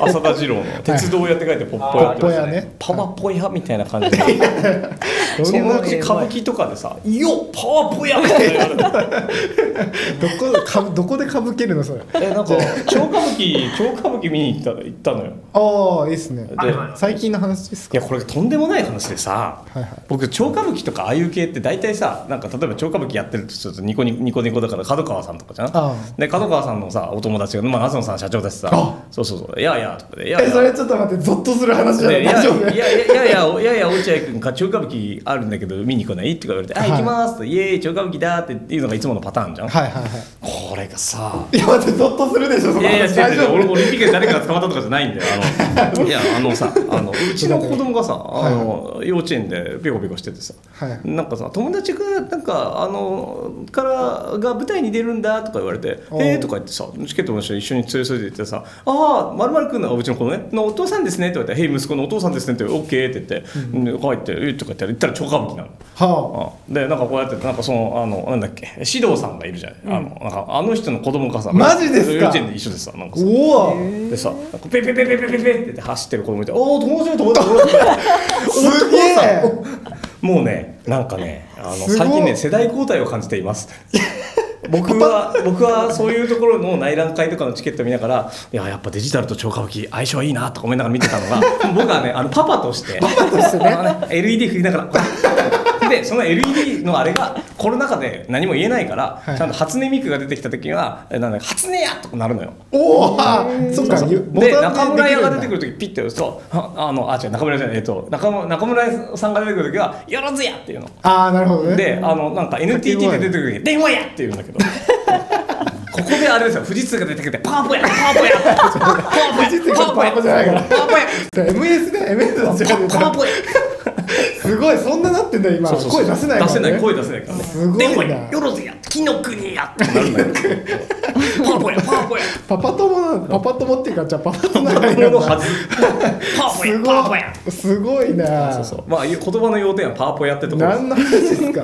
えじゃあ小室さんがあのものづくりをすることになったきっかけとか興味を持ったきっかけってありますか？残り10分なんでね。ちょっとそうそうね。私はもう完全にあはい。のスキンケアのシステムを作りたかったからあじゃあもう水戸があれなんですね。見てこのお肌完璧じゃないかっこいいかっこいいもう。あと20年ぐらいするとするとなんか驚異の年齢とか言いながら出てるどんな CM に見させようとしてるいやいやいや素晴らしい F5 ですよねスティックスタックをここに積むとなんかあの顔が 振動で 綺麗になる どんな会社になってんの？めちゃくちゃ面白いと思う。自分で作っちゃうって自分はハックするものです。美白人間はハードウェアだと。はいすごい話ですから。あーでも本当友乗りだったよなんか。ななるほど。紫外線作ってた。とお肌の敵じゃないみたいなこと真面目に言ってたよ。あまあ。あのそうじゃんそうじゃん。確かにね、まあ紫外線はお肌の敵だから。真面目に怒られるすいませんすいません。すごい話だな。なるほど じゃあもう水戸がきっかけでもずっとかそうそうそうそう。ねものづくりをやってきて今はコロナ使用金は頭腐ってたからね。遠距離恋愛システムを真面目に作ってる人とかさ。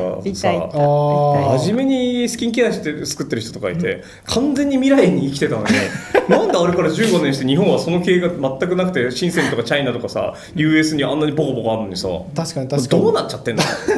秋葉原どこ行ったんだっていうかね。秋葉原にいるよ。いるよ。まだ住んでる俺。住んでる そうかそうか。いやでもそうですよね。そうそう、まあ、蛍の光が聞こえるからね日本からね。大変なことですよね。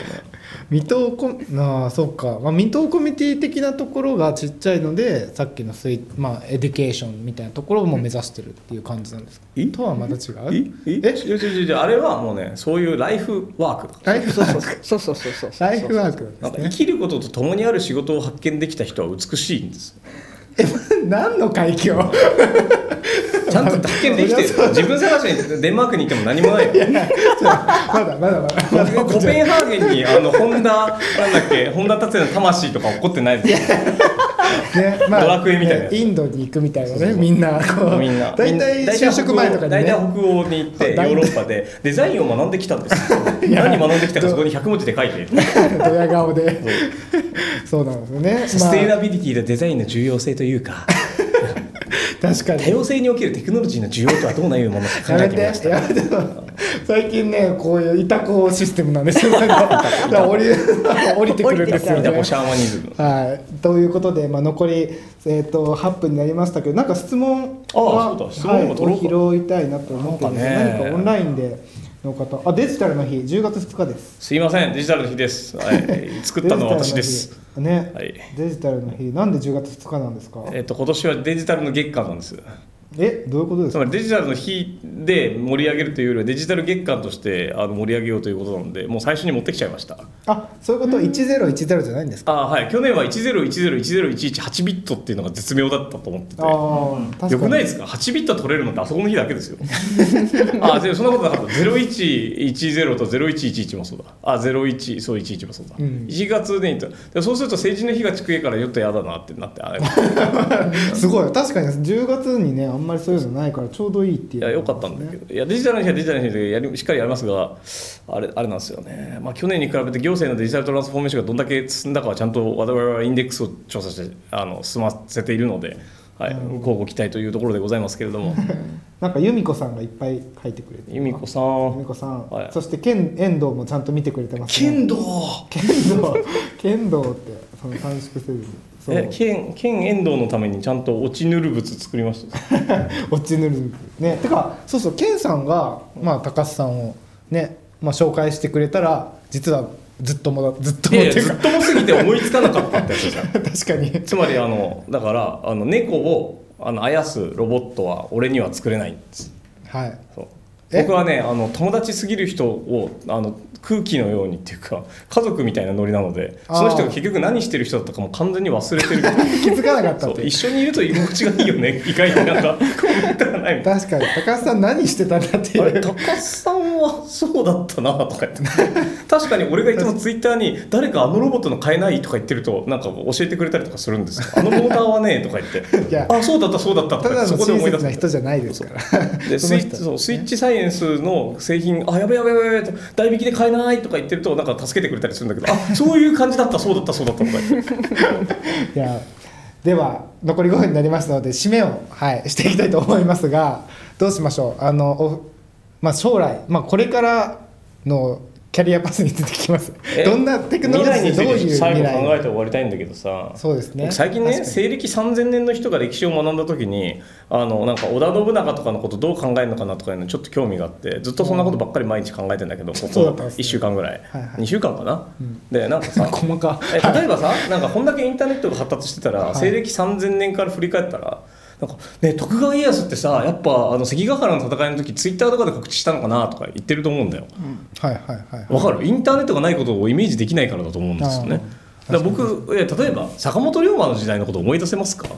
いやまあ坂本思い出す龍馬の時代に写真があったと思う人ですか？思わない人ですか？え思うんじゃないですか？だってさってことじゃあ問題です。リボルバーピストルは坂本龍馬とどっちが重要？いや長い。短い。いやそれ待って。そその名前知らないんだけど。あーあの 警警察が持ってるリボルバーピストルあロシアンルーレやつあれあれどっちだろうえやっ新しいんじゃないですか。あまああの実は16世紀からあるんですけど。おなんだけど、えー、とあのスミスウェッソンとかはあの時代のぐらいに作られてるあの有名なやつは。あそんな詳しくないけど。そうそうなんだけどさ、えーつまり我々にとってテクノロジーっていうのは300年単位でずれるのでああなるほど。わかります？1995年ぐらい93年ぐらい91年ぐらいにウェブブラウザがなんか世界的に流行して Windows95 になんか何とかどこでもインターネット違うこう日本のサービス。はえー、となんかわかんない。あの イインターネットエクスプローラーが入ってて、はいはいはでみんなでアクセスしたことと1600年代に関ヶ原の戦いに行ったことが大体歴史的にあんまり変わんないんですよ西暦3000年から見たら。300, 300年単位あそうそう。なるほどうんっ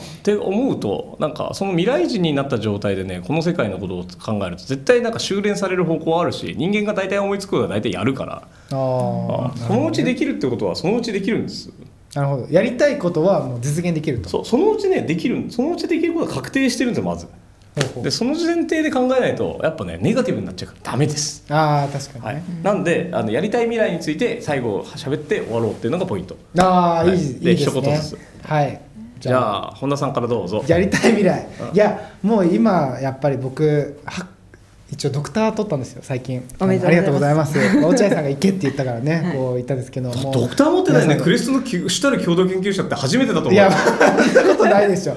いますよ、それは企業の人がね。いや、でも本当に。それでテーマがやっぱ競争だったんですよね。コーデザイン、コークリエーションっていう。はい。だから、こう今日、あの、いろんなテックの話を聞いて、こう一緒に作っていくって大事だなと思いました。え未来じゃあは未来未来未来は？未来は。あなたの思うべき未来は？いやだだからそういういろんな人と一緒に良い社会を作っていくっていう未来を作りたいなっていう。なるほどね。はい。民主主義だね。いいでしょうよ別に。民主主義民主主義か。はい。じゃあちょっとあどうどうしましょうか。高須さんいきますか？どんな未来がいいですかってはい、あ高須さんがそう考えるどんな未来がいいかっていう。はいシェアお願いします。義務みたいなもので言うと、うんとにかく皇居で Maker Faire をやりたいんですよね。あ皇居でメーカーやメーカーフェアずっと言ってますよね。ずっと言ってます。はいはいずっと昔から言ってるんだけど、だから M5 みたいなものがあの iPhone とかより有名になって、つまり物を作る道具がそうじゃないものよりも大事になって、で、日本は何をやる国ですか、物を作る国ですみたいになって、あの、もともと、あの、陛下や皇室は、あの、作物を作るんですよね。で、陛下が作物を作るから日本人が生きていられるんだけど、同じような感じで、ですから LED を引かして、あの、ああ、日本のハードウェアは大丈夫ですね、みたいな。あの、一応皇室って、ハードウェアを作るから皇室なんですよ。作物を作るから皇室だ生物を作るから皇室だし、あれがあるから、いまだに日本の自然科学の論文って、あの予算切られてても外国より強いことが多かったりするんですよ。陛下から書いてるから。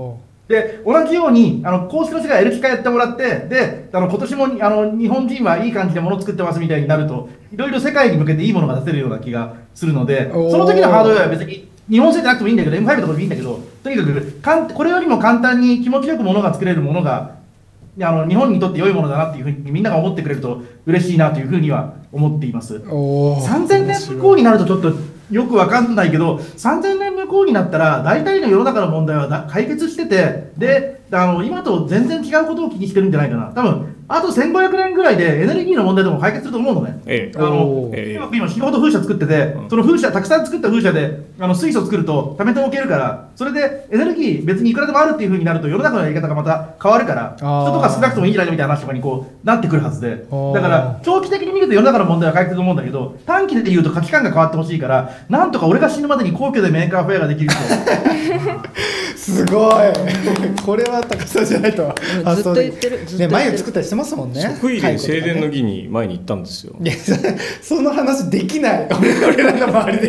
いやわかんないですけど。そのちょっとこの前カフェ行ってさみたいな話で行けないから。なんとかの儀が2回ぐらいあってはい正殿の儀とあのもう一個なんとか正殿儀は正殿でやるから正殿の儀なんだけどであの時にさだからすげえ寒い会があって夜にあれやつ。それそのなんとかの儀はなんかだからその稲を入れるなんとかがどうのとかいうのをよくやってるんですよあの儀式でね。はい。えそれ何見てるんですか？それをそれを老年の勲章をつけたおじいちゃんたちがコートをして寒いのってなんか見てる。あれあれはいいもん大事。大事。あれはいいもんですけど。それでねエルチカっていうね。でね農だから農業を中心に考えられてるんですよ日本書紀とかは。おー。あだから天照大神が出てこないと困るのは農業にとって太陽はめちゃくちゃ重要な存在だからね。あだからこのままいくとねセルゲイ・ブリンの御事とかが出てきてしまうから大変なことになる。セルギービー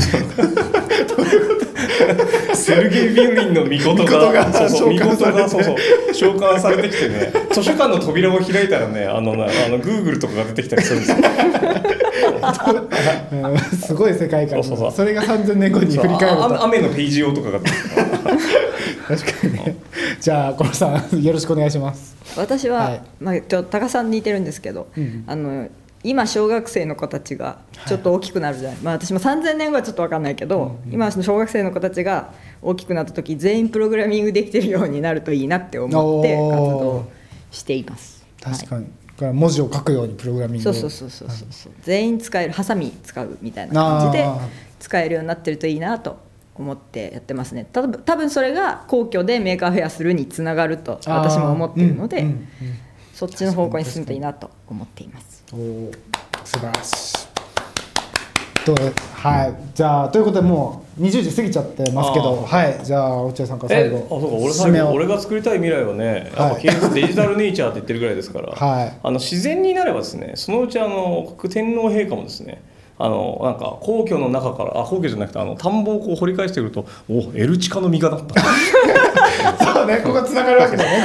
エルチカの実が。そうそう。高須さんの。あ天天のエルチカの御事があのそうそうそうそう。そうそうパ天のエルチカの御事がねあの M5 姫をね出会ったそうそうそうプロセシングオロチとかがワイヤードオロチとかキューブの首を切ったらねあの M5 が生まれたりあのアルディーノが生まれたりとかしたスコスコそうそうスコスコスコスコスコ出てくるわけそうそうそうそう天のエルチカの御事のことを忘れないであげてくださいはいいい未来じゃないですか。いやいい未来だと思う、はい。あつまりなんかね神話が足りないんです。